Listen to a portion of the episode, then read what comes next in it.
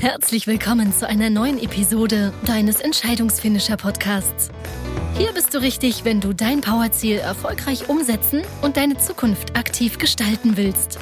Wir freuen uns, dass du dich gemeinsam mit uns auf diese spannende Reise begibst und wünschen dir viel Spaß, inspirierende Gedanken und hilfreiche Erkenntnisse für das Erreichen deines Powerziels. Los geht's! Und damit herzlich willkommen zu einer neuen Folge hier im Entscheidungsfinisher Podcast. Ja, du weißt, hier im Podcast, da interviewe ich normalerweise ganz spannende Gäste für dich, die kraftvolle Entscheidungen getroffen haben und von diesen erzählen und die natürlich auch erfolgreich umgesetzt haben und dich an ihren Erkenntnissen und auch äh, Geschichten, ähm, ja, äh, daran teilhaben lassen. Und ähm, in den letzten Wochen, jetzt gerade in dieser Corona-Zeit, ähm, erlebe ich allerdings eine Situation, die mich zu dieser Folge hat äh, geführt oder geführt hat, nämlich, dass sich Kommunikationsverhalten in den letzten Wochen massiv verändert hat. Und ich weiß nicht, ob es dir auch so geht, aber ich muss ja persönlich sagen, ich kann dieser Zeit von Corona in Bezug auf Kommunikation auch ganz viel abgewinnen. Denn ich habe persönlich das Gefühl und ich kann es auch insofern zurückführen, auf äh, ganz viele Fragen, die mir in den letzten Tagen gestellt werden, dass sich immer mehr Menschen dagegen wehren, einfach mit Informationen zugeballert zu werden. Also auf den sozialen Netzwerken, ich erlebe es äh, vorrangig bei LinkedIn beispielsweise, ist die Anzahl der Menschen, die wirklich aufstehen und sagen, hör auf, mich mit deinen unglaublich nervigen Ansprachen und plumpen Sprüchen hier irgendwie in dein Netzwerk zu ziehen und ähnliches, die steigt immens.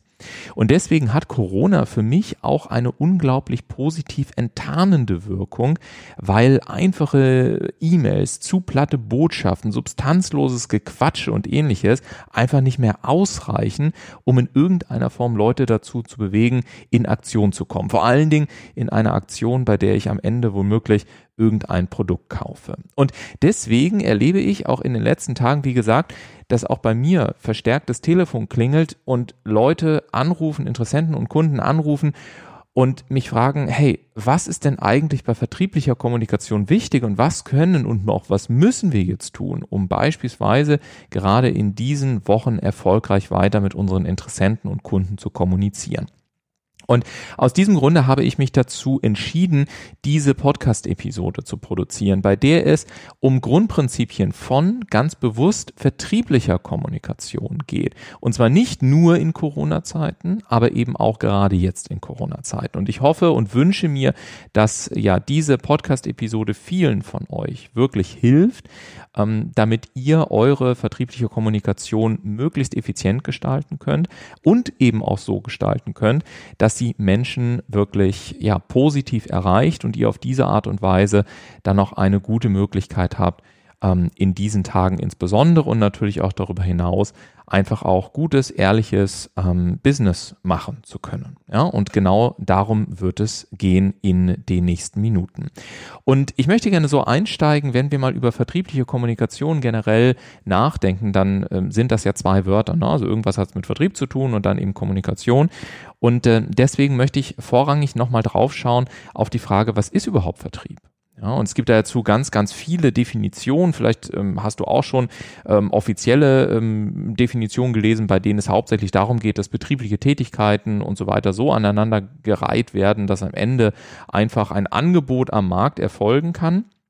Ähm, das ist so die eher sachliche Definition, ja. Und auch ich werde immer wieder gefragt, sag mal, Ulf, wie bist du überhaupt zum Vertrieb gekommen und warum machst du überhaupt Vertrieb und auch Wachstumsberatung und, und äh, so weiter und so fort. Und ich sagte immer, weißt du, es, es gibt ja so eine offizielle Definition, es gibt so eine offizielle Geschichte und es gibt halt eine ganz persönliche Motivatorik auch dahinter. Und ich möchte dir gerne als Hörer hier im Podcast natürlich auch gern mein Hauptmotiv dahinter anbieten. Ja? Und das ist Freiheit. Also ähm, ich weiß nicht, wie es dir geht, aber Freiheit ist für mich mit Abstand der allerhöchste Wert, der in meinem Leben auch den wichtigsten Stellenwert einnimmt. Und was ich einfach sehr früh, Gott sei Dank, mitbekommen habe, ist, dass ich festgestellt habe, dass wenn ich auf eine bestimmte Art und Weise mit Menschen spreche, dass diese Menschen bereit sind, mir ein Stück in meinem Leben zu folgen. Und ich habe festgestellt, dass wenn das funktioniert, dann hast du die Möglichkeit und dann hast du die Fähigkeit, immer wieder dafür zu sorgen, dass neue Menschen ähm, sich an dich andocken gewissermaßen. Und wenn du dann noch in der Lage bist, die zugegebenermaßen auch immer etwas weniger werdenden Abschlusschancen, also je nachdem, in welcher Branche du tätig bist, aber ähm, normalerweise ist es heutzutage schon noch ein bisschen schwieriger, Leute zum Abschluss zu bewegen. Wenn du das dann auch noch hinbekommst, dann hast du einfach eine, eine, eine ultimative Freiheitsgarantie. Und deswegen sage ich auch immer, dass Vertrieb vor allen Dingen auch etwas mit, mit der Einhaltung von Wertestrukturen zu tun hat. Und natürlich erleben wir Vertrieb auf unterschiedliche Art und Weise. Wir alle haben auch schon schlechte Erfahrungen gemacht und deswegen ist Vertrieb häufig auch ein mentaler Prägezustand. Aber wenn wir Vertrieb auf eine ethische, einwandfreie, moralisch gute Art und Weise betreiben, dann ist es für mich vor allen Dingen ein absolutes Riesengeschenk, weil Vertrieb mir vor allen Dingen eine ganz, ganz große Freiheit eben auch ermöglicht. Und ich persönlich habe auch von Vertrieb, auch wenn ich auf Unternehmen drauf schaue, auch eine sehr andere Definition. Denn wenn ich mir bei den meisten Unternehmen Vertrieb anschaue, dann sehe ich dann die Vertriebsabteilung. Ja, dann gibt es dann so eine Abteilung irgendwo, da steht dann Sales drauf, meistens noch in Verbindung mit Marketing. Und dann gibt es andere ähm, ja, Bereiche und Abteilungen, die halt in Unternehmen auch noch sind. Und für mich gibt es diese Aufteilung überhaupt nicht. Also für mich gibt es keine Abteilung, die Vertrieb heißt. Ja, ich finde das völlig absurd sondern für mich ist Vertrieb vor allen Dingen eine Form der Unternehmensführung. Ja?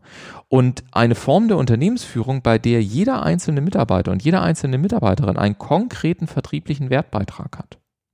Und dieser konkrete vertriebliche Wertbeitrag ist verbunden mit dem gemeinschaftlichen Ziel, die Würdigung für das eigene Unternehmen beziehungsweise die damit verbundenen Angebote konsequent zu erhöhen so dass ich also selbst als Lieferant beispielsweise, der in der Buchhaltung anruft und eine Nachfrage hat, durch einen klaren vertrieblichen Wertbeitrag beispielsweise ein so cooles Erlebnis habe, dass ich das Unternehmen anders würdige und dass sich das beispielsweise, wenn das des Öfteren insbesondere vorkommt, auch positiv auswirken kann, zum Beispiel auf die nächsten Preisverhandlungen in Lieferantengesprächen.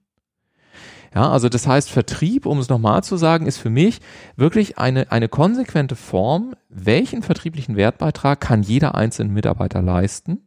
Und es ist eine generelle proaktive Form des Managements, um auf diese Art und Weise das gesamte Unternehmen letztendlich so zu managen und so zu führen, dass immer eine Frage eben im Vordergrund steht, nämlich wie können wir dafür sorgen, dass Interessenten und Kunden unser Angebot und unsere Dienstleistung und unser Unternehmen stark würdigen. Und darum geht's letztendlich in der Praxis. Es geht um Würdigung. Und Würdigung ist auch der Grund, warum wir Menschen überhaupt etwas kaufen. Also wenn wir etwas würdigen, dann geben wir eben auch Geld aus. Und daran sieht man eben auch, dass Würdigung beeinflussbar ist.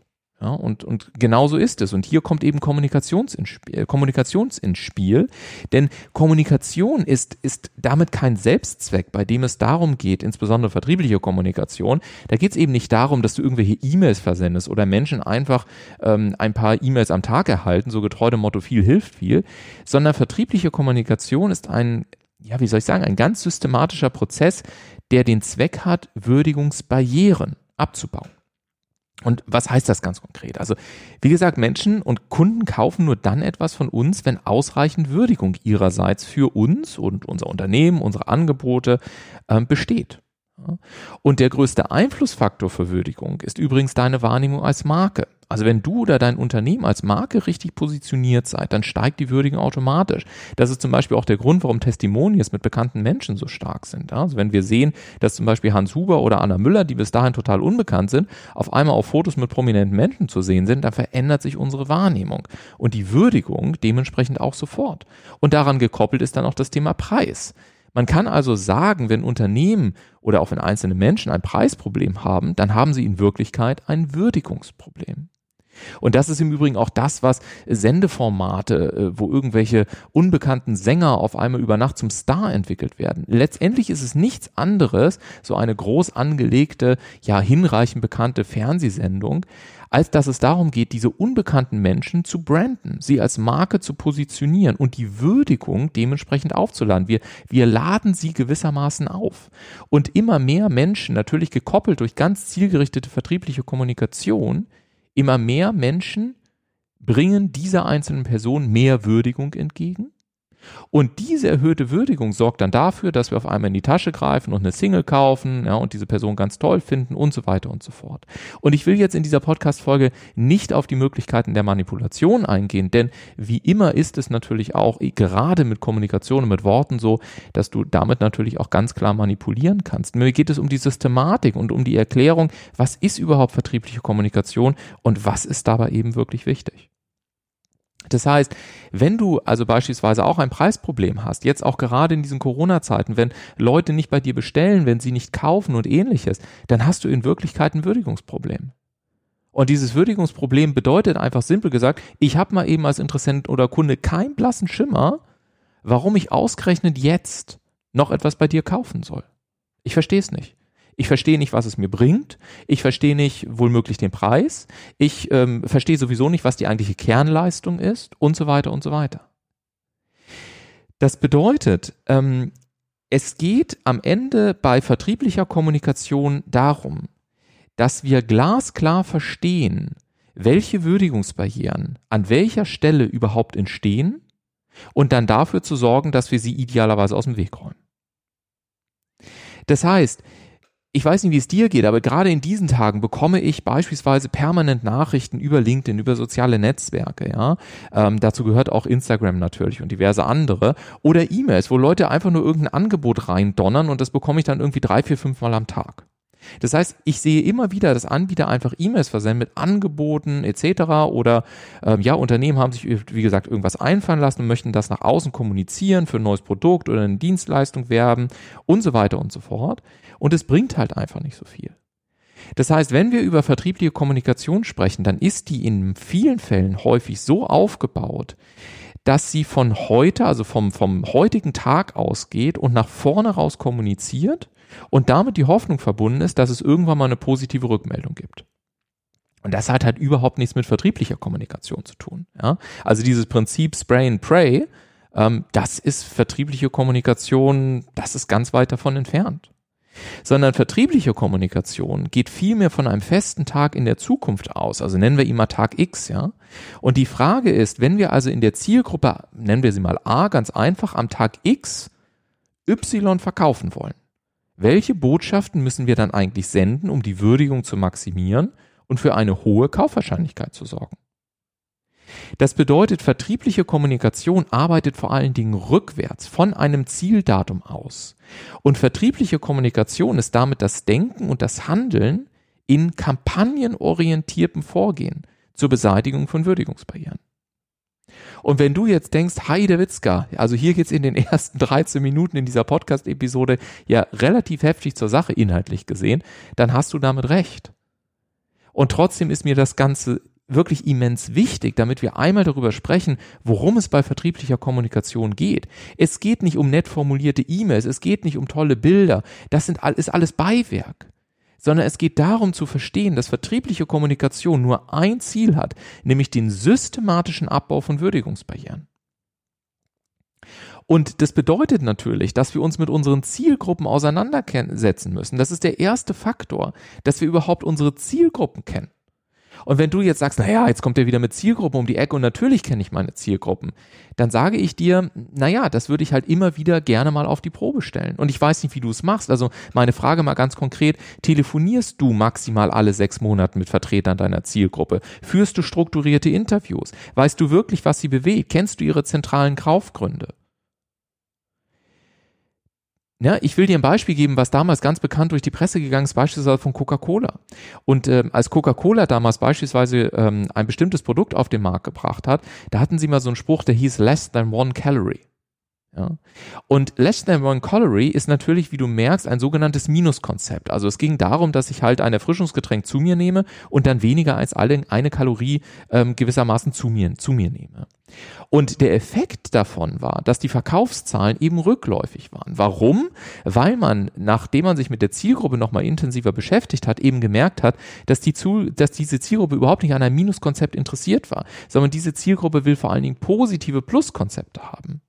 Und in dem Moment, als man gewissermaßen diesen Claim verändert hat und nicht mehr die Minusbotschaft, sondern eine Plusbotschaft in den Vordergrund gestellt hat, in dem Moment ging es auch mit den Verkaufszahlen wieder besser.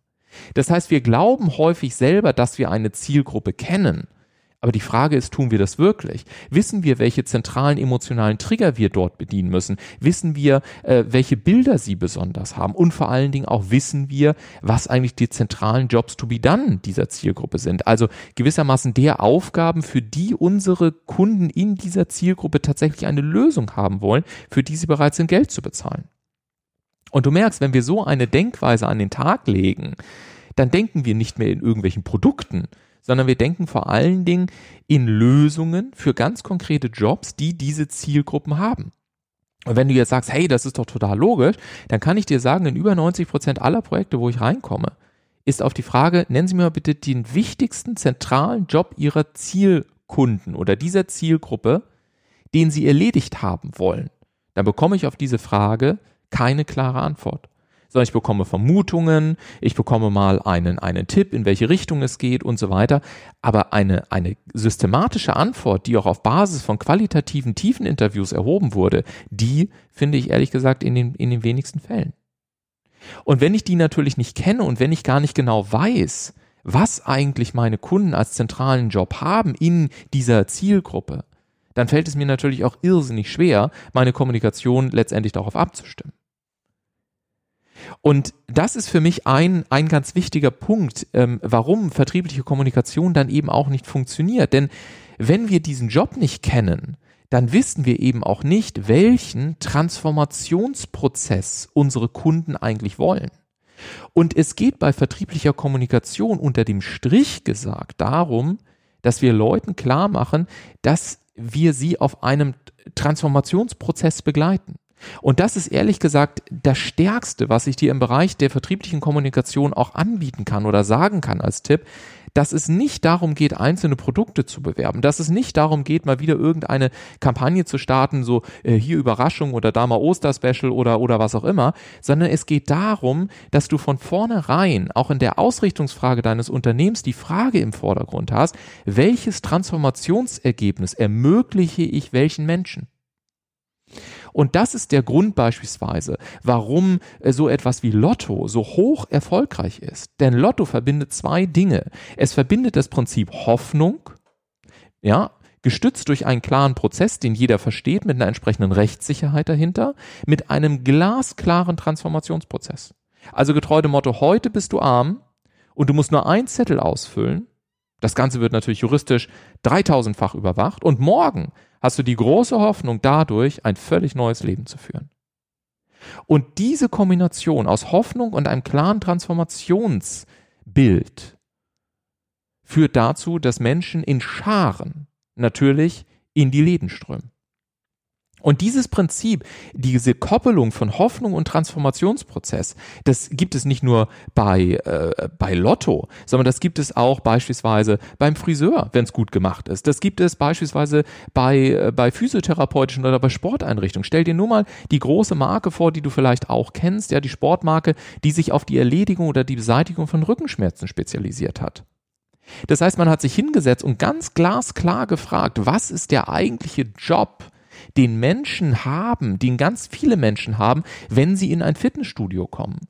Und den Job, den sie letztendlich haben, ist maximale Bewegungsfreude im Alltag, das heißt ja absolute Schmerzfreiheit. Also hat man sich an, äh, angeschaut, wo haben eigentlich Menschen die meisten Schmerzen, wo, wo kommen die her und hat festgestellt, die meisten Schmerzen kommen eben aufgrund eines instabilen Rückens. Heute ist das in der Nachbetrachtung so easy, aber damals war das eine wirkliche Revolution. Und was passiert? Man gibt ihnen ein klares Bild und man sagt ein, ja, man gibt ihnen das Bild von Hoffnung. Auch dir ist es vergönnt, in nur fünf äh, Minuten oder in nur zehn Minuten zwei bis dreimal in der Woche zu uns zu kommen und schmerzfrei dich durch deinen Alltag durchzuarbeiten. Und wenn du dir dann die Bilder anschaust, da steht nicht mehr viel drumrum und da siehst du lachende Menschen, ja, äh, bei denen der Rücken natürlich besonders markant herausgearbeitet ist grafisch, so dass man eben auch sofort versteht, aha, darum geht's und du verstehst sofort die entscheidende Botschaft dahinter. Das heißt, welche Geräte da gerade dann rumstehen und wie die genau arbeiten und welche Intervallzyklen du da machen musst und welche Übungen wie oft und ob du zwischenzeitlich was essen oder trinken musst. Also das gesamte methodische Wie, das findet in der Kommunikation überhaupt gar nicht statt. Sondern es sind einfache Botschaften mit einem starken Bild, getrieben durch das Prinzip Hoffnung. Im Übrigen auch so bei einschlägigen Partnerportalen, auch eine super Möglichkeit, um dieses Prinzip zu verstehen, Hoffnung. Du sitzt alleine zu Hause, du bist frustriert, du willst schon lange wieder in eine Partnerschaft und ähnliches. Ja, und das hier, hier bei uns verlieben sich im Übrigen Singles alle 30 Sekunden, alle 7 Minuten, alle 14 Tage, was auch immer. Und auch dir ist es vergönnt, mit nur dem Anlegen eines ersten kleinen Profils endlich mal glücklich zu werden. Und diesen Transformationsprozess vom Alleine sein hin zu einer glücklichen Partnerschaft, das ist das, was wir in den Vordergrund schieben. Was heißt das jetzt ganz konkret? Ja, es heißt ganz konkret für dich, dass du einfach mal für dich schauen kannst, wie ist eigentlich meine vertriebliche Kommunikation aktuell? Baller ich einfach nur irgendwelche E-Mails raus? Setze ich irgendwie darauf, dass ich jetzt das nächste Affiliate-Produkt bewerben kann, um damit irgendwie schnell ja, meine Liste irgendwie zuzuknallen? Im Übrigen empfehle ich dir das nicht, sondern du solltest auch mit deiner vertrieblichen Kommunikation gerade jetzt deinem Markenkern treu bleiben. Ich habe mich erst heute wieder beispielsweise von Newslettern abgemeldet, weil ich auf einmal von, von Unternehmen, die beispielsweise selbst von Unternehmensberatung, also im kleineren Maßstab sage ich jetzt mal, die ballern mich auf einmal zu mit irgendwelchen Affiliate-Produkten. Heute ging es darum, dass ich einen Online-Shop für, für irgendwelche äh, Drucksachen installieren sollte mit denen, wo ich mir echt an die Birne fasse und sage, was hat das um Gottes Willen damit zu tun? Tun und wieso bekomme ich von denen so einen Schrutz? Das heißt auf gut Deutsch, ich klicke natürlich weg, weil das in keiner Verbindung mehr steht mit dem Markenkern, den sie über viele Jahre erfolgreich aufgebaut haben. Und so ist es einfach, ja, wir, wir funktionieren so, wir Menschen, an, an, an vielen, vielen, vielen Stellen. Und gerade jetzt in diesen Tagen, wo wir so immens zugeballert werden, ist es eben ganz, ganz wichtig, dass wir uns auch letztendlich treu bleiben, dass wir auch gerade jetzt unserem Markenkern treu bleiben. Und wenn du jetzt ähm, diesen diesen Aspekt von einem großen Nutzen, also auch diese, diese Verbindung von Hoffnung und Transformation in den Mittelpunkt schieben möchtest, dann möchte ich dir jetzt nochmal so vier Botschaften mitgeben für diesen ersten großen Tipp an dieser Stelle, die dir vielleicht und hoffentlich in den nächsten Tagen und Wochen helfen. Der erste Tipp, den ich dir geben möchte, ist letztendlich die Frage, bist du wirklich bereit zu geben? Bist du wirklich bereit, auch dann das, das Beste an Tipps und Know-how einfach rauszugeben? Oder unterliegst du der Angst, getreu dem Motto, ja, dann kommen Menschen ja nicht mehr, wenn ich denen jetzt viele Tipps auch von meiner Seite gebe. Ja, ich kann dir sagen, das war offen gesagt über viele Jahre hinweg eine meiner größten Ängste. Ich hätte wahrscheinlich vor ein, zwei, drei, vier, fünf, ich weiß es nicht mehr genau, aber auf jeden Fall vor einer längeren Zeit hätte ich so eine Podcast-Episode niemals rausgegeben, nie. Weil ich immer gesagt hätte, ja, wenn ich das mache, dann ruft mich doch keiner mehr an und fragt mal, hey, kannst du uns bei der Begleitung von vertrieblichen Kommunikationsprozessen unterstützen? Weil dann wissen die Leute ja schon so viel, worauf es ankommt. Und das ist natürlich ein extrem böser Glaubenssatz. Also er ist echt heftig. Und als ich den endlich aufgelöst habe, vor einigen Jahren, seitdem ist es eben auch möglich zu sagen, ja, ich, ich möchte eben auch wirklich geben und ich bin bereit, auch viel von, von meinem Know-how immer wieder einfach so rauszugeben. Also sei es jetzt eben in Form dieses Podcasts beispielsweise, aber sei es eben beispielsweise auch in Form von Telefonaten ja. Also wenn beispielsweise ein Interessent anruft, dann ist es nicht selten, dass wir eine halbe, dreiviertel Stunde äh, oder auch mal eine Stunde telefonieren und ich teilweise dann eben auch schon drei, vier, fünf ganz konkrete Lösungsvorschläge unterbreite. Und auf den Punkt komme ich gleich zu sprechen. Aber der Punkt ist einfach, dass ich einfach bereit bin zu geben. Und das Faszinierende ist, wenn du bereit bist zu geben, dann revanchieren sich eben sehr viele Menschen. Nicht alle. Und gerade die, die es nur ausnutzen, die bleiben uns natürlich dann besonders tief im Gedächtnis äh, haften. Ja, das ist halt manchmal das Blöde. Das war bei mir so der Grund, warum ich dann halt sehr vorsichtig damit geworden bin. Aber das gilt es dann auch mal kritisch zu hinterfragen und mal zu gucken, okay, worauf will ich mich denn fokussieren? Auf diejenigen, auf die Paar am Ende des Tages, die mich dann im Prinzip beschumsen und betrügen oder eben auf die, die sich dann eben auch dankbar zeigen. Und meine Entscheidung ist da glasklar gefallen und ich hoffe, deine Entscheidung fällt ganz genauso. Das heißt, bereit sein zu geben, das ist wirklich so der erste Punkt. Kommunizier nicht irgendwas, sondern kommuniziert so, dass es die Menschen im Rahmen eines Transformationsprozesses weiterbringt. Und das setzt natürlich voraus, dass du einfach mal beispielsweise in den nächsten Tagen schaust, ob du eigentlich einen glasklaren Transformationsprozess schilderst. Und Transformationsprozesse, hier auch hier im Entscheidungsfinisher Podcast, kannst du dir beispielsweise mal in der, in der Folge mit Jasmin Huber anhören oder auch von, von Rico Schinkel, ja, oder auch von einem Frank Asmus beispielsweise. Äh, und natürlich diverse mehr. Aber letztendlich geht das immer wieder auch hier im Entscheidungsfinisher Podcast um einen Transformationsprozess. Also das heißt, wenn ich mit Rico beispielsweise spreche, er zu sagen, hey, heute bist du online irgendwie total im Chaos versunken. Du hast keine funktionierende Webseite, du bist online überhaupt nicht sichtbar. Du weißt an vielen Stellen nicht, wie diese ganzen komischen Dinge alle zusammenhängen. Was sollst du als erstes tun? Wie funktioniert das überhaupt alles? Wie richtig Kampagnen ein und so weiter und so weiter. Und ich biete dir ein ganz einfaches System, mit dem eins sichergestellt ist, dass du in den nächsten 10 bis 12 Wochen online sichtbar bist. Und zwar dauerhaft. Und damit letztendlich neue Kunden und Interessenten gewinnst. Es ist eine klare Botschaft. Genauso wie bei Jasmin. Ja, wenn es darum geht zu sagen, hey, ähm, heute hast du vielleicht als Unternehmer, als Coach, als Berater, wie auch immer, als Firma ganz viele unterschiedliche Materialien, ganz viele unterschiedliche ähm, Marketingmaterialien, die irgendwie nicht zusammenpassen. Es fehlt an einer klaren Ausrichtung. Es ist ähm, nicht irgendwie klar, inwieweit auch deine einzelnen Marketingkomponenten, Branding-Elemente zusammenpassen. Und ich nehme dich einfach mal mit für ein, anderthalb Stunden. Wir definieren, was Branding eigentlich für dich bedeutet, wo du in fünf Jahren sein wirst und ich helfe dir mit einem ganz einfachen Prozess, dass du innerhalb von wenigen Monaten ein Branding bekommst, welches Kunden und Interessenten eben positiv anzieht und dir dafür und dabei hilft, dass du neue Kunden gewinnst.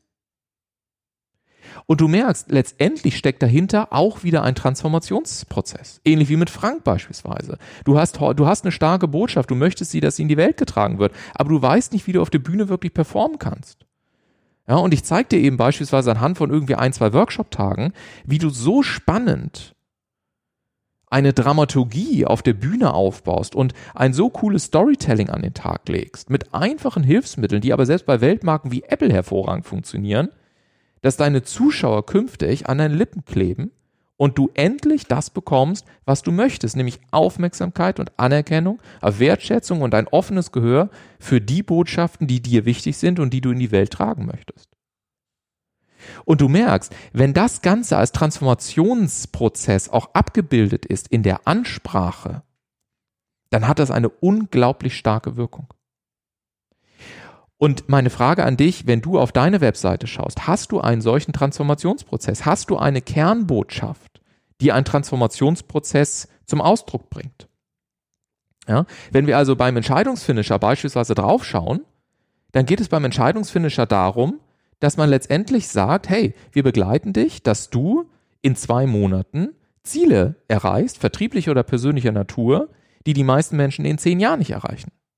Und ich zeige dir oder wir zeigen dir als Community ganz glasklar und ganz präzise auf mit einem täglichen Coaching, wie du genau das hinbekommst. Und dass das funktioniert, das kannst du anhand von diversen Beispielen auf zum Beispiel www.entscheidungsfinisher.de sehen. Und auch hier siehst du, dass diese vertriebliche Kommunikation im Kern die Koppelung aus Hoffnung und Transformationsprozess ist. Und, und da kam ich her, es bedeutet auch, dass du bereit bist zu geben. Das heißt, wenn du Videos produzierst bei YouTube, dass es bitte nicht darum geht, dass du über dich und dein Unternehmen und wie auch immer sprichst, sondern dass du darüber sprichst, wie einfach es sein kann, Ergebnisse zu erreichen und dass du Praxisbeispiele bringst und dass du Menschen ähm, ja in, in deine Botschaft mit reinhörst, anhand derer beispielsweise du belegen kannst, dass das wirklich funktioniert. Das heißt, meine Botschaft an dich ist, sende bitte einfache, allgemein gut verständliche Botschaften. Oftmals erlebe ich, dass viele Botschaften viel zu kompliziert sind, dass man da praktisch ein Doppeldiplom für braucht, um die überhaupt ansatzweise zu verstehen. Unser Gehirn liebt Einfachheit. Wenn wir erst großartig drüber nachdenken müssen, was das ist, dann ist das nicht mehr, dann ist das einfach nicht mehr attraktiv. Warum? Weil wir Menschen generell Energiesparsysteme sind. Wir wollen Energie sparen und nicht äh, irgendwie kompliziert aufwenden. Das findet unser Gehirn total unsexy. Und wenn du jetzt mal zurückdenkst an die ganzen Beispiele, die ich dir gegeben habe bisher, dann sind das alles einfache Botschaften. Da muss ich nicht lange drüber nachdenken. Ja, sondern die Botschaft ist per se einfach. Der dritte Tipp, den ich dir geben möchte, und das ist jetzt vielleicht für viele von euch überraschend. Wenn ich von 100% E-Mails ausgehe, von 100% Kommunikation, die du unterbreitest, dann sollten davon maximal 20, vielleicht gerade noch 25% werbeorientiert sein. Der Rest, 75 bis 80 Prozent, sollte deinen Interessenten und deinen Kunden eben einen konkreten Nutzen stiften. Und das ist für viele eine immense Herausforderung, weil wenn ich, da, wenn ich diese Frage auch in der Praxis stelle, hey, wie oft kommunizierst du einen Nutzen im Vergleich zu wie oft kommunizierst du reine Werbung, dann ist dieser Prozentsatz gewaltig zu Lasten der Werbung verschoben. Und das ist zum Beispiel einer der Gründe, warum das gerade jetzt in diesen Corona-Tagen so schwierig ist für viele Leute, weil sie letztendlich den ganzen Tag nur Werbung kommunizieren. Aber das ist nicht das, was mich interessiert, sondern ich will einen Transformationsprozess haben, ich will ein Ergebnis sehen, ich will wissen, was mir das bringt. Ich will einfache Botschaften haben und vor allen Dingen will ich etwas haben, was ich anwenden kann. Ich bin ja nicht nur irgendwie die Abladestelle für Werbebotschaften. Und so geht es uns eben, wenn wir mal ganz ehrlich sind, an vielen Stellen. Und das ist der Grund, warum ich zu dir sage aus der Erfahrung heraus maximal 20 bis 25 Prozent Werbung und der Rest sollte contentorientiert sein. Content-orientiert bedeutet, dass du beispielsweise einen Link zu einem Video versendest, was gerade jetzt hilft, zu einem Blog, zu einem Newsletter, zu einem was auch immer. Und ähm, mein Tipp ist immer, dass du, das ist zum Beispiel auch der Grund, warum ich diese Entscheidungsfinisher Podcast-Episoden einfach auch so gerne aufnehme, weil sie mir ganz, ganz viele Möglichkeiten geben, diesen Content weiter zu verwenden. Also alleine aus dieser Episode ja, lassen sich so viele Snippets bauen, lassen sich so viele PDF-Dokumente bauen, lassen sich so viele kurze YouTube-Videos bauen und so weiter, was ich immer als Solopreneur natürlich nicht wirklich hinbekomme, an, an vielen Stellen alleine schon aus äh, Ressourcen-Thematiken. Äh, Aber letztendlich bekomme ich es in der ausreichenden Anzahl hin, dass ich meinen Interessenten und Kunden, also auch dir beispielsweise, immer wieder ganz konkretes Know-how anbieten kann um auf diese Art und Weise eben dann auch wieder Platz zu schaffen, auch mal für die ein oder andere rein werbeorientierte E-Mail, logischerweise, die ich natürlich auch am Ende des Tages versenden muss. Ja. Und der letzte Tipp, den ich dir an dieser Stelle geben möchte, ist, die meisten Kommunikationen, die ich erlebe im Vertrieb, sind darauf ausgerichtet, wie du schon des Öfteren jetzt gehört hast, ein Produkt zu bewerben. Aber dein Produkt, was du anbietest, es geht niemals um dein Produkt. Es geht, Kunden kaufen nicht dein Produkt oder deine Lösung, sondern Kunden kaufen gewissermaßen ein Transportmittel, das mit der Hoffnung verbunden ist, dass sie wiederum in den Köpfen ihrer Kunden zum Helden werden. Das heißt, nehmen wir mal die Situation, äh, jemand kauft, machen wir es mal ganz klassisch, äh, ein Mann geht in den Supermarkt und will Kerzen kaufen. Der kauft keine Kerzen sondern der geht in den Supermarkt, weil er beispielsweise am Abend weiß, er möchte ein romantisches Dinner haben, ja, äh, irgendwie mit seiner Angetrauten. Und er möchte gerne natürlich zum Helden in Anführungszeichen in den Köpfen seiner Angebeteten werden. Das heißt, es geht mit diesem ganz platten Beispiel, es geht nicht um die Kerze. Es geht im Übrigen im übertragenen Sinne, ne, das ist ja so ein bisschen, vielleicht denkst du jetzt gerade an die Bohrmaschine und das Loch im Wand, äh, das Loch in der Wand, ja, wird häufig gesagt, ja, die Leute kaufen nicht die Bohrmaschine, sondern sie kaufen das Loch in der Wand. Und es stimmt eben nicht. Die kaufen nicht das Loch in der Wand. Sondern was die kaufen ist, dass beispielsweise die Family nach Hause kommt oder die Freunde zu Besuch kommen und sie auf mein Bild draufschauen und sagen, ach Mensch, das ist ja ein tolles Bild von, keine Ahnung, Peru. Ach Mensch, da warst du. Ach, das sieht ja toll aus. Das heißt, was sie am Ende des Tages kaufen, ist das Gefühl, dass andere Menschen das anschauen und sagen, Donnerschlag, das ist wirklich toll. Oder dass die Familie nach Hause kommt, die Kinder den Papa in den Arm nehmen und sagen, Papa, Papa, Papa, du hast unsere Bilder aufgehängt, das ist ja toll. Das heißt, wir kaufen am Ende des Tages auch hier Emotionen und nicht nur in irgendeiner Form das Loch in der Wand. Und das ist mir an dieser Stelle nochmal so wichtig, dass du das mitnimmst, dass du auch deine vertriebliche Kommunikation dahingehend mal prüfst. Also wie kann ich meinen Kunden helfen, zum Helden in den Köpfen ihrer Kunden zu werden? Ja, und das ist so die, der erste große Block, den ich dir heute als Tipp einfach mitgeben möchte. Und der zweite wichtige Faktor, den ich dir mitgeben möchte, um da, damit du deine vertriebliche Kommunikation für eine Wirkungsweise erhöhst, ich hatte es eben gerade schon mal ein paar Mal gesagt, der Lieblingsradiosender, auf dem wir alle funken, ja, ist WIIFM steht für What's in it for me. Das ist die Lieblingsradiofrequenz, auf der wir funktionieren. What's in it for me? Was bringt mir das Ganze? Darauf sind letztendlich alle Kunden eingestellt, was es mir bringt. Und wenn du jetzt sagst, na ja, Ulf, das ist doch komplett logisch, dann sage ich dir, na ja, das ist wieder der berühmte Unterschied. Das ist zwar auf der einen Seite logisch, aber es wird auf der anderen Seite nicht gemacht. Und was ich damit meine, möchte ich dir jetzt sagen. Und ich möchte dich mal bitten, wenn du jetzt natürlich gerade im Auto sitzen solltest, dann natürlich nicht, dann kannst du später machen oder die nur kurz vorstellen. Aber wenn du ansonsten womöglich gerade zu Hause bist, einen Zettel und einen Stift parat hast, dann schnapp dir das bitte mal. Und ich möchte dich bitten, dass du mal eben eine Matrix aufbaust mit vier Feldern. Also eine vertikale Achse und eine horizontale Achse äh, mit einem Schnittpunkt in der Mitte, so dass du im Prinzip vier Felder bekommst. Und worum ich dich bitten möchte, ist, dass du auf der vertikalen, also von oben nach unten, oben bitte einmal ähm, Street Smart hinschreibst und unten Booksmart hinschreibst und links User Experience und rechts Product Experience. Also das heißt, um es nochmal zu sagen, ne, du hast oben Street Smart stehen, unten Booksmart, links User Experience, rechts Product Experience. Und diese Matrix ist wirklich aus meiner Sicht und aus meiner Erfahrung heraus ein absoluter purer Golden Nugget. Weil dir damit ganz schnell klar wird, wie du eigentlich gerade kommunizierst und ob du diese Frage What's in it for me wirklich glasklar beantwortest. Und zwar so, dass es die Leute auch verstehen. Gehen wir mal von einem typischen Beispiel aus, was mir häufig passiert. Gerade dann, wenn wir beispielsweise ähm, im professionellen Kontext kommunizieren, dann fällt mir immer wieder auf, dass Unternehmen wahnsinnig darauf bemüht sind, Booksmart-mäßig zu kommunizieren. Booksmart nenne ich Kommunikation, die im Prinzip akademisch ist, die wahnsinnig kompliziert ist, die viel Fachchinesisch benutzt und die gewissermaßen so einen Eindruck von Elitärem vermittelt. Ja? Und wenn das Ganze jetzt noch Product Experience ist, also wo ich gewissermaßen nur über das Produkt spreche, dann habe ich in diesem Quadranten, der dann also gewissermaßen oben rechts in der Ecke wäre, habe ich so etwas, wo dann drin steht, ähm, das erste effiziente Management-System of the future, welches sie enabled, die Tendenzen ihrer Kunden on the, ähm, on the shot oder was auch immer äh, sofort zu äh, visualisieren wo du sagst, na herzlichen Glückwunsch. Ich habe kein Wort verstanden. Und oftmals passiert das, weil wir in ja, in, in vertrieblicher Kommunikation, gerade wenn wir oben in diesem Quadranten mental drin hängen, weil wir der Meinung sind, wir müssen so wahnsinnig gestochen klingen, ja, ähm, oftmals hängt das damit zusammen, dass wir glauben, das sei qualitativ besonders hochwertig. Und das ist es halt nicht aus Sicht der Zielgruppe. Warum? Weil die überhaupt keinen blassen Schimmer haben, was du ihnen eigentlich erzählen möchtest.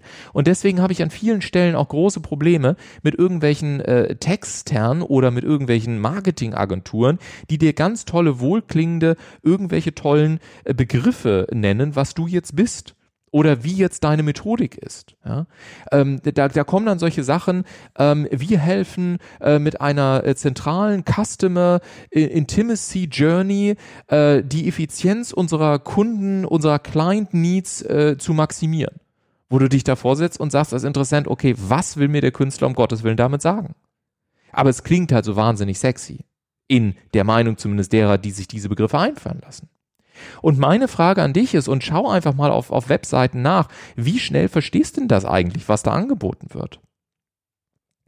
Und wenn wir diese, diese Quadranten letztendlich durchgehen, ja, dann will ich dich so auf diese, auf diesen einen Punkt, auf den ich dich gerade schon hingewiesen habe, was häufig passiert, warum es eben nicht funktioniert, warum keine klare WhatsApp-Botschaft gesendet wird.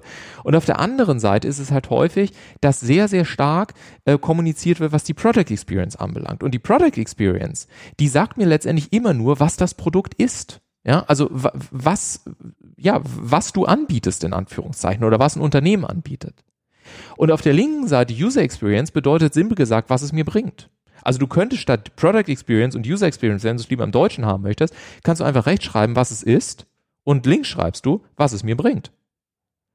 Und ich will dir jetzt ein ganz einfaches Beispiel geben. Ach so, im Übrigen, Street Smart ist, ist simpel gesagt, so wie du normal sprichst. Ja, also so wie wir einfach normal miteinander sprechen.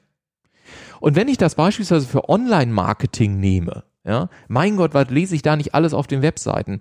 Äh, oder auch in Positionierung. Ja, ich zeige Ihnen, wie Sie die Effizienz Ihrer Online-Maßnahmen um 30 Prozent in drei Tagen steigern. Wo du sagst, na herzlichen Glückwunsch. Das ist aber das, was du anbietest. Aber was bringt mir das Ganze? Und jetzt überleg dir mal, jetzt würdest du auf eine Webseite kommen und da würde jemand sagen oder du würdest sagen, was, ich helfe Ihnen dabei, dass Ihr Handy in drei Tagen so funktioniert, oder anders gesagt, machen wir es noch einfacher, ich helfe Ihnen, dass Sie bei allen Menschen, die sich im Umkreis von, von 500 Metern rund um Ihren Shop befinden, auf einem Handy auftauchen und sorge dafür, dass diese Menschen wie von einem Magneten angezogen in ihren Laden kommen und das kaufen, was Sie anbieten. Und jetzt mal ganz ehrlich, ist das einfach zu verstehen? Hast du da sofort ein Bild im Kopf? Wohl ja. Und es ist eben so, dass wenn ich jetzt beispielsweise eben ein Shop Besitzer bin, dann ist es doch genau das, was mich an dieser Stelle auch interessiert. Und was mich nicht interessiert, sind irgendwelche Statistiken und Kennzahlen und Dashboards und ähnliches, wo ich sage, haben Sie jetzt all Ihre Sales Activities in Ihrem Job als Modeladen äh, sofort in äh, 30 Sekunden online präsent und steigern Sie damit die Effizienz äh, und den monatlichen Umsatz, wo ich sage, Heider Witzka, was will mir der Künstler damit sagen? Sondern das, was ich am Ende will, ist, dass die Leute Simpel gesagt, es macht Ping, wenn Sie an meinem Laden vorbeilaufen, Sie gucken drauf, Sie finden ein cooles Angebot, Sie kommen in den Laden rein und kaufen das Zeug, was ich anbiete. Darum geht's. Und jetzt kommen wir zum entscheidenden Punkt. Viele Anbieter haben keine Belege für die Wirksamkeit ihrer Arbeit. Und deswegen verstecken sie sich auch so gerne an vielen Stellen hinter wohlklingenden Marketingbotschaften. Wenn ich aber starke Ergebnisse habe, dann kann ich auch eine klare Sprache an den Tag legen. Und das ist das, wozu ich dich ermutigen möchte. Sprich bitte wie die normalen Menschen. Sprich wie die Interessenten und Kunden, um die es geht. Und nicht, wie du es vielleicht von irgendwelchen äh, Agenturen oder wie auch immer oder von irgendwelchen schlechten Beispielen gelernt hast, von Menschen, die dir sagen, ja, es muss ganz sophisticated klingen. Also gerade in Deutschland fällt mir das immer wieder auf, dass es ganz wahnsinnig kompliziert und intellektuell an vielen Stellen klingen muss. Und wenn ich dann eben auf Webseiten komme, wo dann draufsteht, wir zeigen Ihnen, äh, wie Sie, äh, keine Ahnung, ähm, zum, äh, zum Trusted Advisor in drei einfachen Schritten durch einen äh, Challenge-gestützten Approach für Ihre Interessenten werden, dann guckst du da als normaler Mensch drauf und sagst dir, wow. Wenn ich dir aber denselben Satz sage und sage, wissen Sie was, ich helfe Ihnen, dass Ihnen fünf Minuten im Gespräch mit Geschäftsführern und Vorständen einen so granatösen Eindruck hinterlassen, dass Sie danach aufstehen und Ihrer Sekretärin sagen, sagen Sie bitte alle weiteren Termine ab, ich möchte mich mit diesem Menschen gerne weiter unterhalten. Verstehst du, was ich meine? Das ist eine klare Botschaft. Und wenn ich dir dann einen Transformationsprozess, jetzt kommen wir wieder zum ersten Schritt, anbieten kann, der genau das auch noch sicherstellt und der das Ganze auch mit Belegen wieder äh, belegen kann, dann brauche ich auch keine komplizierte Botschaft mehr. Dann kann ich ganz normal sprechen. Und im Übrigen, um das mit ein bisschen Humor, aber auch trauriger Wahrheit zu sagen, ich habe in meinem Leben mittlerweile auch einige Texter kennengelernt. Und weißt du, worüber ich mich manchmal sehr erschrecke? Dass viele, viele Texter, und äh, ich weiß natürlich, ne, und das ist jetzt ganz, ganz deutlich auch zu sagen, ich weiß natürlich, dass es auch ganz viele nicht sind, um das ganz ausdrücklich zu sagen. Aber ich stelle fest, dass viele Menschen, die sich mit Sprache beschäftigen, ähm, dass man da durchaus so Tipps bekommt, bevor du anfängst zu schreiben, trink mal eine halbe Flasche Wein, weil dann geht das Schreiben einfacher, weil dann denkst du ganz normal, denkst nicht mehr so kompliziert und schreibst einfach so, wie Menschen nun mal sprechen. Und ich will damit nicht sagen, um das nochmal ganz ausdrücklich zu sagen, ja, dass irgendwie äh, Leute, die Texte schreiben, alle trinken. Das will ich um und gar keinen Umständen auch so verstanden wissen. Aber ich finde es schon sehr befremdlich, dass ich überhaupt in diesem, in dieser Gruppe, wenn ich mich auch mit solchen Menschen unterhalte, dass tatsächlich solche Tipps dann auch kommen. Und es sollte uns nachdenklich machen. Und vielleicht sollten wir uns einfach auch angewöhnen, dass wir ganz einfache, platte, simple Botschaften senden. Und ich kann dir sagen, wenn du jetzt sagst, ja, das ist doch logisch und das klingt ja so einfach, ich kann dir sagen, für mich war das auch lange eine unglaubliche Herausforderung. Das war zum Beispiel auch der Grund beim Entscheidungsfinisher, ja, als wir gesagt haben, okay, ich helfe dir, dass du deine persönlichen und vertrieblichen Powerziele erreichst. Punkt. Und ich saß am Anfang da und habe gesagt, das ist zu einfach, das können wir denen so nicht sagen. Aber wenn du wirklich mal aus dieser Perspektive da drauf schaust und sagst, okay, reden die Menschen so miteinander? Und ist damit auch klar, was es mir bringt? Dann wirst du feststellen, ja, das ist tatsächlich sehr viel einfacher, als wenn ich Ihnen sage oder wenn ich dir sage, hey, ich helfe dir mit einem 31 Tage Peak Performance Coaching Programm, ähm, deine Convincing-Fähigkeiten gegenüber New Clients systematisch zu erhöhen, so dass du am Ende einen viel besseren Revenue um bis zu 30 Prozent erreichst. Da setzt du dich hin und sagst, okay, ich glaube, ich schalte mal ab. Das heißt also zusammengefasst, trau dich wirklich zu sprechen, wie es die Menschen in deiner Zielgruppe tun.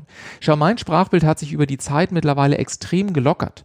Und manchmal ist es auch so, dass ich wirklich auch einen derben Humor an den Tag lege oder auch wirklich mal äh, einen sehr lockeren Spruch mit auf den Weg bringe. Und das auch insbesondere mit äh, in Gesprächen mit Geschäftsführern und Vorständen. Und weißt du warum? Weil ich festgestellt habe, dass Geschäftsführer und Vorstände dies wirklich drauf haben die sind ganz genau so. Das sind nicht die Leute, die irgendwie sophisticated irgendwie rumlaufen und nur in irgendwelchen fachchinesischen Fremdwörtern unterwegs sind, sondern erstaunlicherweise sind das die einfachsten und entspanntesten Menschen überhaupt. Das Einzige, was diese Zielgruppe wissen will, ist, kriegst du es hin oder nicht? Und wenn du sagst, du kriegst es hin und du kriegst es nicht hin, hast du ein Problem. So einfach ist es. Und ansonsten ist die erste Führungsebene als Tipp nebenbei gesagt eine der entspanntesten Zielgruppen, äh, die du dir ansatzweise überhaupt vorstellen kannst. Die wollen ihre Zeit nicht verschwenden, logischerweise, die sind hart getaktet. Aber wenn du damit den Zugang dazu gefunden hast, und dann ist das extrem simpel. Und was die alle haben wollen, sind einfache, klare Botschaften. Warum glaubst du denn, gibt es solche Sätze wie, bringen Sie es mir auf eine Seite? Oder warum glaubst du, dass Jeff Bezos beispielsweise, über den Mann sagt man, jede Idee, also jede große Business-Idee von Amazon, die nicht auf drei, Word, äh, drei Seiten in Word geschrieben passt, guckt der Mann sich angeblich gar nicht an. Warum? Weil er sagt, hey, alles, was nicht auf drei Seiten Word abbildbar ist, ist nicht ausgereift, ist nicht einfach genug, ist nicht verständlich genug. Brich es weiter runter. Mach eine klare, einfache Botschaft daraus, so, ja, wie jeder Mensch das sofort versteht. Und das ist mein zweiter großer Block, den ich dir heute mitgeben möchte. Der dritte Block, den ich dir für vertriebliche Kommunikation mitgeben möchte, und ähm, ja, ich habe in, insgesamt äh, vier, die ich dir heute schenken möchte. Der dritte Block ist, dass du in deiner vertrieblichen Kommunikation darauf achtest, dass du Menschen damit neugierig machst. Ja? Neugierde ist ein, ein ganz starkes Motiv, dass ich mehr wissen will. Und ich habe lange überlegt und mir viele Werbebotschaften und viele Newsletter und E-Mails und Webinare und ähnliches und sonstiges angeschaut und habe am Ende vor vielen Jahren ein äh, Bild gefunden aus der Neurowissenschaft, wo man sich angeschaut hat, wie eigentlich Botschaften im Gehirn verarbeitet werden und welche Zentren da angesprochen werden und was für Kommunikation wichtig ist. Und was ich dir mittlerweile aus all diesen Erfahrungen heraus sagen kann, ist, und das ist mein Tipp an dieser Stelle, achte darauf, dass du ein gewisses prozentuales Verteilungsverhältnis ein hältst, wenn du kommunizierst. Und dieses Verteilungsverhältnis heißt, gib den Menschen 50 bis 60 Prozent Sicherheit durch Glaubwürdigkeit, also durch das, was sie kennen. Ja? 20 bis 30 Prozent solltest du Botschaften ähm, kommunizieren, die Inspirationscharakter haben. Das heißt, wenn ich jetzt also nur auf Sicherheit gehe und nur Dinge kommuniziere, die sowieso jeder schon kennt, dann ist das fürs Gehirn langweilig. Wenn ich aber zu viel Inspiration und zu viel auch Andersartigkeit kommuniziere, dann ist es wiederum zu abgefahren, zu weit weg und dann docke ich mich nicht mehr an als potenzielle Zielgruppe. Und die verbleibenden 10 bis 20 Prozent, die sind dann auf deine Dominanz ausgerichtet. Also getreu dem Motto, dass du klar machst, dass du da wirklich der führende Experte bist oder die führende Expertin. Und das, was ich gerade gesagt habe, ist beispielsweise eine der Gründe, warum so viele Coaches da draußen mit ihrem Angebot einfach nicht an Unternehmen andocken und ich immer wieder Anrufe bekomme und es das heißt, hey, ich bin beispielsweise ähm, äh, keine Ahnung, äh, Feng Shui Business Beraterin und nach japanischen Grundmustern äh, der Harmonielehre helfe ich dabei, den Wohlfühlcharakter ihrer Mitarbeiter zu steigern. Und du denkst dir, ja, das ist richtig, aber das ist eben sehr weit weg von dem, was die Menschen normalerweise so kennen. Es ist also nicht im Verteilungsverhältnis 50 bis 60 Prozent Glaubwürdigkeit und das, was ich kenne, und 20 bis 30 Prozent Inspiration und Andersartigkeit, sondern ist aus, aus der Sicht der meisten Zielgruppen, die du damit ansprechen möchtest, gerade im Business-Charakter, ist das einfach zu weit weg. Es ist zu anders. Und deswegen docken sich die Leute nicht an. Das heißt, wenn ich dieselbe Botschaft nehme und würde eine Frage stellen und sagen, zum Beispiel auf einer Webseite, ich komme da drauf und es heißt, Mensch, eine Frage an Sie. Haben Sie es auch schon mal erlebt, dass Sie in Räume kommen und Sie haben sich spontan unwohl gefühlt? Oder anders gesagt, haben Sie sich auch schon mal in Räumen befunden, wo Sie sich spontan wohlgefühlt haben und Sie konnten es sich womöglich überhaupt gar nicht erklären, aber Sie wussten eins. Wenn Sie die Möglichkeit hätten, mehrere Tage, Monate oder Jahre hier in diesen Räumen zu verbringen, dann würden Sie sofort sagen, das ist genau das, was ich möchte. Und die Frage, die mich immer fasziniert hat, ist, wie funktioniert das eigentlich? Ich meine, wie kann es sein, dass wir in einen Raum reinkommen, was ja eigentlich nur irgendwie Wände, Wände sind, vier Stück in der, in der Regel mit dem Deckel oben drauf und Fußboden unten drunter. Wie kann es sein, dass wir die Qualität von Räumen auf so unterschiedliche Art und Weise erleben? Und genau darum geht es in meiner Arbeit. Ich habe also drei Kernprinzipien herausgefunden, mit denen sie ganz, ganz simpel Orte schaffen, bei denen Menschen sagen, hier möchte ich gerne bleiben. Denn stellen Sie sich vor, was das für Ihre, für Ihre Kunden an Ausdruck hat. Wenn, wenn, wenn Kunden in Ihren Laden kommen und einfach sagen, boah, ist das hier schön, ich fühle mich hier so sauwohl, dass ich einfach mal die doppelte Zeit hier drin bleibe. Stellen Sie sich vor, Mitarbeiter kommen in Ihr Unternehmen und fühlen sich in Ihrem Unternehmen, in den Räumen, vielleicht sogar wohler als zu Hause. Welche Konsequenzen hätte das für die Verbleibezeiten, für die Produktivitätszahlen und so weiter und so fort? Ja, und du siehst, wenn ich das auf die Art und Weise kommuniziere, dann ist das total simpel. Und wenn ich das Ganze jetzt noch mit ein bisschen Andersartigkeit verbinde, dann wird es auf einmal spannend indem ich zum Beispiel sage, und wissen Sie, normalerweise geht man davon aus, ich bin jetzt kein Raumdesigner, ja, aber nehmen wir mal an, bisher ist man davon ausgegangen, dass es an den Faktoren 1, 2, 3 hängt. Und was ich Ihnen heute sagen kann, genau das stimmt eben nicht. Und spätestens jetzt merkst du, jetzt bin ich hellhörig. Jetzt bin ich in einem Thema angekommen, was ich kenne, wo ich auch sage, jawohl, das, das ist mir bekannt. Und gleichzeitig erlebe ich noch ein gewissen, gewisses Maß an Andersartigkeit und insgesamt macht mich das neugierig. Das heißt, überleg dir mal, wie deine Kommunikation aktuell ist. Ja? Bist du einfach zu generisch, also bist du zu allgemeingültig oder bist du womöglich zu andersartig? Beides funktioniert nicht, sondern du brauchst eben diesen Mix aus beiden. Und diese, diese Kombination für die Neugierde, das kannst du über Bilder hinbekommen, das kannst du über Videos hinbekommen, das kannst du über Statements hinbekommen oder eben auch über Gedanken, die du teilst, die einfach ein bisschen anders sind. Ja? Also beispielsweise, wenn ich rausgehe, dann sage ich, okay, äh, wissen Sie, ich bin äh, persönlich schon ganz, ganz lange im Vertrieb und so weiter. Das heißt, ich baue so ein bisschen ähm, auch Glaubwürdigkeit und auch ein bisschen Beständigkeit auf, ne, logischerweise. Und dann sage ich, und deswegen sage ich Ihnen unter dem Strich, wenn Sie heute noch Vertrieb machen, dann verbrennen Sie Geld. Und spätestens jetzt an der Stelle wirst du wahrscheinlich kurz innehalten und sagen, äh, warte mal, wie war das gerade? Und so ist es auch bei meinen Interessenten. Ich sage, ja, wenn Sie klassisch Vertrieb machen, dann verbrennen Sie heute Geld. Denn Vertrieb befindet sich in einer der größten Krisensituationen, die wir je hatten. Und dann gucken mich die Leute an und sagen, erzählen Sie mehr. Und darum geht es, dass du an dieser Stelle mal überlegst, wie kannst du die Andersartigkeit zum Ausdruck bringen und auf diese Art und Weise eben auch inspirieren. Ein ganz wichtiger Faktor für deine vertriebliche Kommunikation. Und der letzte Faktor, um den es mir geht, ist das Thema Vertrauen. Schau, es geht bei vertrieblicher Kommunikation natürlich auch darum, dass dir Kunden und auch Interessenten vertrauen. Und Vertrauen, und das ist mir nochmal ein ganz wichtiger Appell an dieser Stelle, weil ich das immer wieder anders erlebe, ist vor allen Dingen ein Mix aus persönlicher und fachlicher Überzeugungskraft. Ich persönlich bin ja selber auch als Speaker unterwegs, ja. Und ähm, natürlich ist es auch bei mir so, dass ich persönliche Geschichten erzähle, wenn ich dann auf der Bühne stehe beispielsweise, ja. Hier heute in der Podcast-Episode hast du beispielsweise überhaupt gar keine Geschichten von mir gehört, weil äh, mir geht's heute auch nicht um Geschichten, sondern mir geht es darum, dir in dieser Stunde wirklich so viel praktisches Wissen mit an die Hand zu geben und so viel Know-how, ähm, dass du dir, vielleicht macht das auch Sinn, wirklich diese Episode zwei, dreimal anhörst, damit du wirklich ähm, ja alle Golden Nuggets für dich damit rausziehen kannst. Aber der entscheidende Punkt ist, dass ich das eben auch heute genau so mache, weil du mich gerade auch als Stammhörer natürlich ähm, schon an ganz, ganz vielen Stellen kennengelernt hast und ich dir auf diese Art und Weise auch schon persönlich, äh, sei es auf Videos, sei es über die Webseite ulfzinne.com, wie auch immer, auch schon persönlich bekannt bin. Und das Wichtige ist natürlich, das fragt sich ja jeder, was ist das überhaupt für ein Typ, wer ist das und so weiter. Ja, das ist schon wichtig, dass wir das kommunizieren. Es ist auch wichtig, dass wir Menschen sagen, hey, ich kenne die Situation, in der du bist. Das ist zum Beispiel für Speaker unglaublich stark. Ja? Ich habe jetzt neulich einen, einen, Vortrag vom Amerikaner gehört, da saßen halt Menschen mit ganz unterschiedlichem betriebswirtschaftlichem Erfolg im Publikum und der stand auf der Bühne und hat ganz kurz gesagt, wissen, wissen Sie oder wisst ihr, ne, you know oder do you know, I know exactly how you feel. Ich weiß ganz genau, wie du dich fühlst. Warum? Weil ich genau in derselben Situation war wie du. Ich kenne die Situation, wo du sozusagen äh, kein Geld hast, um irgendwie ein Toastbrot zu kaufen. Ich kenne die Situation auch als mehrfacher Bestseller-Author ja, ähm, irgendwie auf der, auf der Forbes-Liste oder, oder wo auch immer.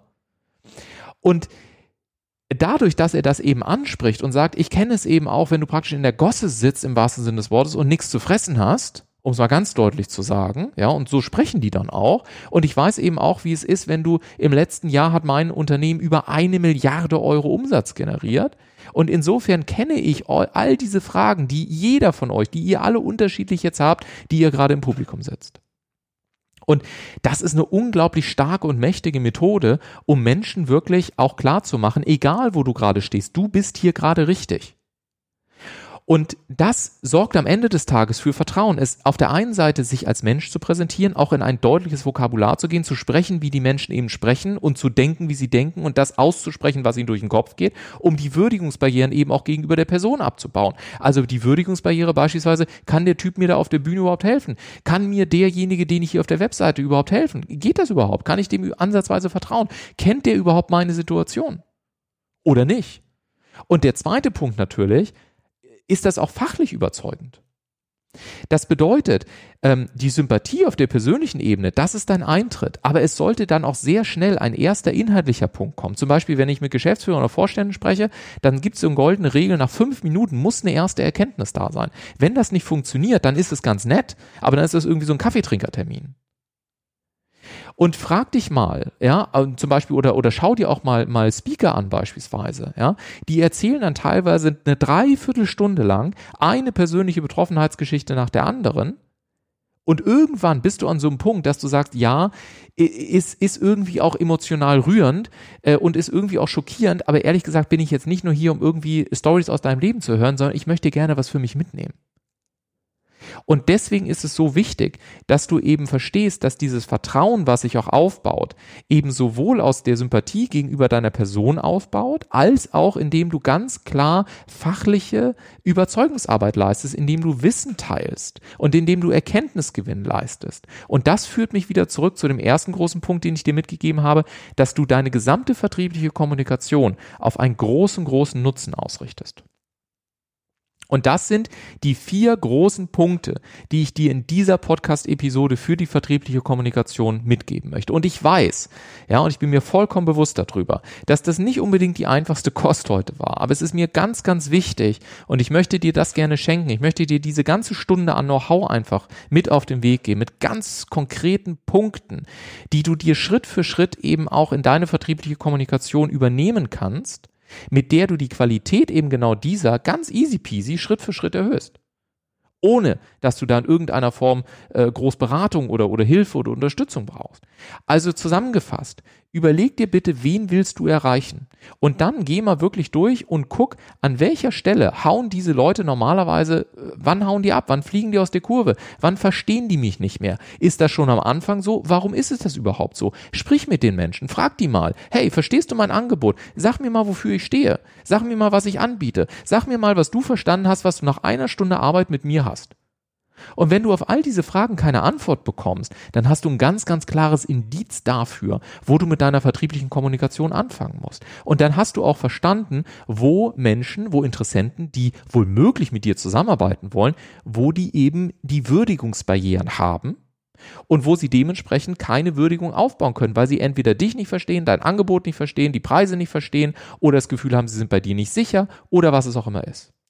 Und wenn du dann noch herausfindest, was das große, große Ergebnis ist, was diese Menschen am Ende des Tages haben wollen, dann sag ihnen in einfachen Worten, mit klaren Bildern, dass sie bei dir auf ganz einfache Art und Weise eine Lösung bekommen, die mit der Hoffnung verbunden ist, dass auch sie die Möglichkeit haben, in sehr kurzer Zeit diesen Transformationsprozess eben erfolgreich umzusetzen.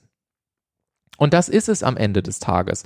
In, ja, ich sag mal, aus der etwas Makroperspektive. Und jetzt gilt es am Ende des Tages, das einfach schlichtweg runterzubrechen. Also mein Tipp, wie immer, schnapp dir einfach Papier und Stift, schreib dir die wichtigsten Punkte raus, die dir jetzt durch den Kopf gegangen sind, wo du sagst, hey, ich glaube, das setze ich mal um.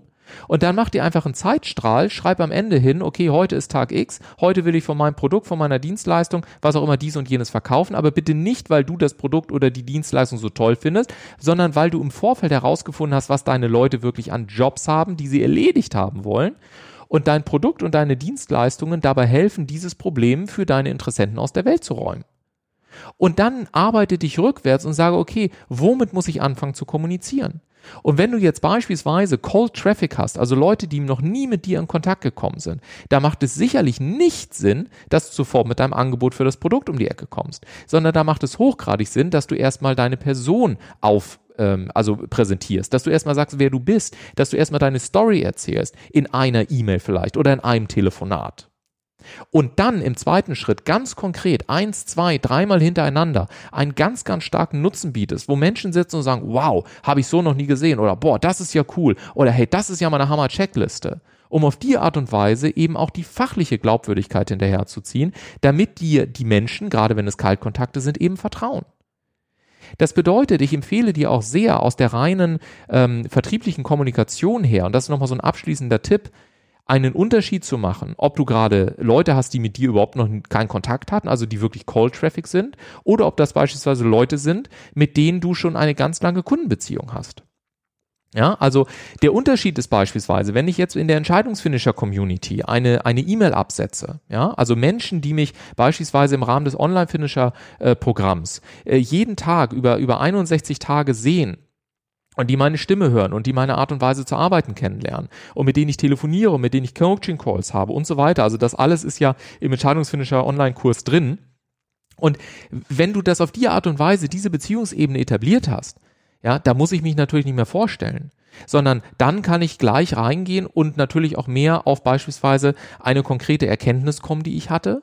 Und aufgrund dieser Erkenntnis und dem Wissen, dass damit ein Problem womöglich gelöst werden kann, was viele Menschen haben, ein Produkt oder ein Angebot machen, welches diesen Menschen hilft.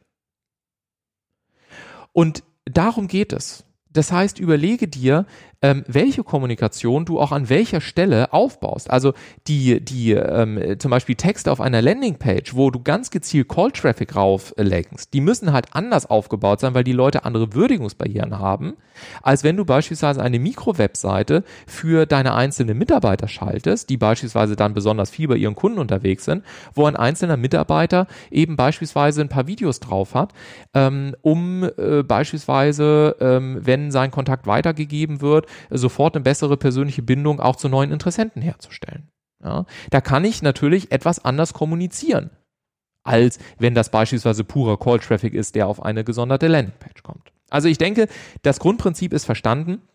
Und der letzte Tipp, den ich dir geben möchte, ist, sorge wirklich dafür, und das ist auch immer wieder etwas, was mir auffällt, dass du vor allen Dingen verständlich bist. Mach es den Leuten einfach. Dieses alte Prinzip von KISS, also keep it short and simple, das hat schon viel Berechtigung. Und vor allen Dingen, gib dich wirklich hin, mach das Ganze mit Leidenschaft und denke, und das ist mit Abstand das Allerwichtigste, immer aus der Perspektive der Würdigungsbarrieren und vor allen Dingen auch mit dem prozentualen Verteilungsverhältnis 20 bis 25 Prozent Werbung, 75 bis 80 Prozent nutzenstiftender Content und dann bist du auf einer wirklich guten Seite, dass sich Menschen, Interessenten an dich andocken, dass sie dich spannend finden und wenn du das Ganze noch mit einem coolen Neugierigkeitsfaktor verbindest und eben einen klaren Transformationsprozess anbietest, dann wirst du merken, dass auch in den nächsten Wochen und Monaten deine vertriebliche Kommunikation sich sehr, sehr positiv entwickelt. Und damit sind wir am Ende dieser heutigen Folge angelangt. Ich danke dir sehr, dass du dabei warst. Ab nächster Woche präsentiere ich dir wieder einen spannenden Gast hier im Entscheidungsfinisher Podcast.